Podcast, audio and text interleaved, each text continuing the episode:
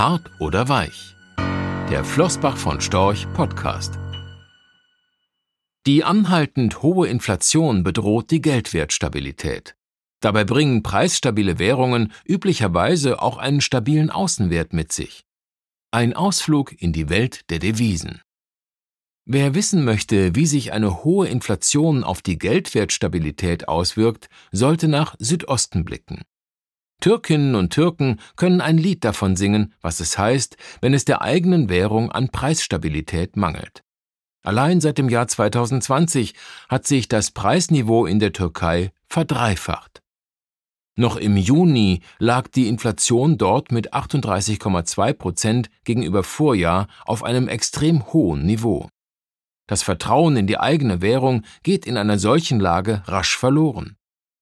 Das Geld wird daher schnellstmöglich ausgegeben oder umgetauscht, solange es noch etwas wert ist.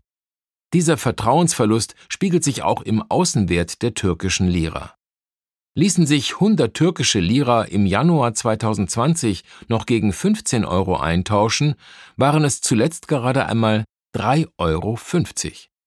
Was aber braucht es für eine harte Währung?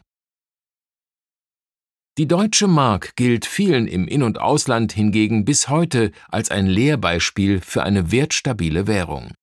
Entsprechend positiv äußerte sich die erste britische Premierministerin Margaret Thatcher im Jahr 1993 zur D-Mark.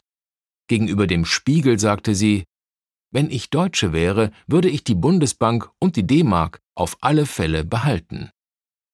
Ein Zitat, das nicht nur Thatchers Urvertrauen in die deutsche Währung widerspiegelte, sondern dieses auch begründete. Die Stärke der D-Mark wurde regelmäßig mit der Preisstabilitätskultur der Deutschen Bundesbank in Verbindung gesetzt. Die geldpolitische Ausrichtung der Bundesbank bestand in einer konsequenten Erfüllung des Preisstabilitätsmandats. Wann immer die Inflationsraten begannen, bedenklich zu steigen, kam die Antwort der Bundesbank prompt und entschlossen. Die Zinsen wurden auf ein Leitzinsniveau angehoben, das in der Regel oberhalb der Inflationsraten lag. Die Europäische Zentralbank EZB versuchte zwar, an dieses politische Erbe anzuknüpfen, änderte ihren Kurs aber im Zuge der Eurokrise. Seither erlebten wir lange eine deutlich expansive Ausrichtung der Euro-Währungshüter.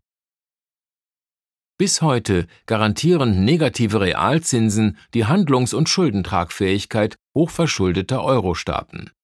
Eine Hartwährung im Sinne der D-Mark ist der Euro also schon lange nicht mehr und war es wohl auch nie. Allerdings hatten auch die US-Notenbank Federal Reserve Fed, die britische Bank of England BOE und weitere westliche Notenbanken ihren Kurs im Zuge der Finanzkrise geändert. Nullzinsen und gigantische Wertpapierkaufprogramme gehören seither zu ihrem Standardinstrumentarium.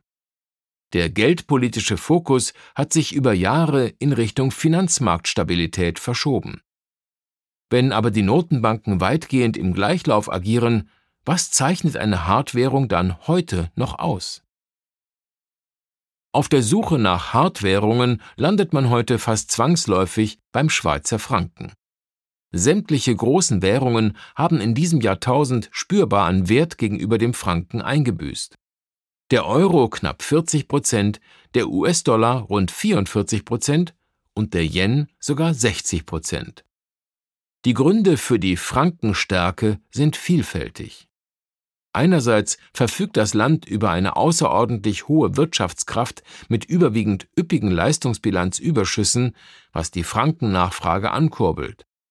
So lag der Leistungsbilanzüberschuss der Schweiz in diesem Jahrtausend in 20 von 23 Jahren bei mindestens 5 Prozent des Bruttoinlandsprodukts BIP. Eine positive Leistungsbilanz allein macht aber noch keine Hardwährung, wie das Beispiel Norwegen zeigt. Denn das skandinavische Land verfügt sogar über noch stärkere Leistungsbilanzdaten. Es kommt seit dem Jahr 2000 auf einen durchschnittlichen Überschuss in Höhe von 12 Prozent des BIP. Gleichzeitig wertete die norwegische Krone aber im gleichen Zeitraum um rund 30 Prozent gegenüber dem Euro ab. Was steckt also hinter der Frankenstärke? vermutlich vor allem der Status des Schweizer Franken als sicherer Hafen. Bereits seit den 1920er Jahren zeichnete sich der Franken durch eine monetäre und politische Stabilität aus, während in zahlreichen anderen Währungsräumen die de facto Aufgabe eines metallischen Währungssystems regelmäßig zur Staatsfinanzierung ausgenutzt wurde. Dieser über Dekaden erworbene Ruf hallt bis heute nach. Der Wunsch von Anlegerinnen und Anlegern nach Währungsstabilität äußerte sich nicht zuletzt in den Devisenanlagen der Schweizerischen Nationalbank SNB.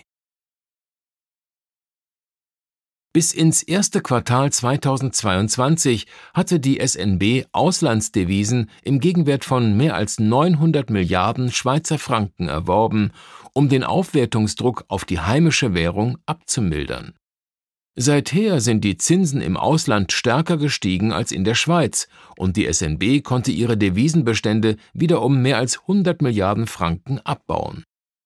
Solange der Wirtschaftsstandort Schweiz seine hohe Produktivität beibehalten kann und der Status des Franken als sicherer Hafen anhält, bleibt die Schweizer Landeswährung wohl noch viele Jahre eine echte Hartwährung. Doch was ist mit den großen Währungsräumen der Industrienationen? Kann man sie noch als Hartwährungen bezeichnen? Ein klares Urteil ist schwierig, weil etwa Euro, US-Dollar und Yen allesamt über individuelle Baustellen verfügen. Die Eurozone lebt mit dem angeborenen Konstruktionsfehler der wirtschaftlichen Heterogenität der Mitgliedstaaten. Der US-Dollar genießt als Weltreservewährung zwar den Status eines sicheren Hafens, allerdings ist ein solcher Status in einer zunehmend polarisierten Welt nicht in Stein gemeißelt. Insofern sollte ein chronisches Leistungsbilanzdefizit, wie es die USA haben, keineswegs ausgeblendet werden. Schließlich konnte die US-Wirtschaft seit 30 Jahren keinen Leistungsbilanzüberschuss erwirtschaften, was isoliert betrachtet gegen eine strukturelle Aufwertung des US-Dollar sprechen dürfte.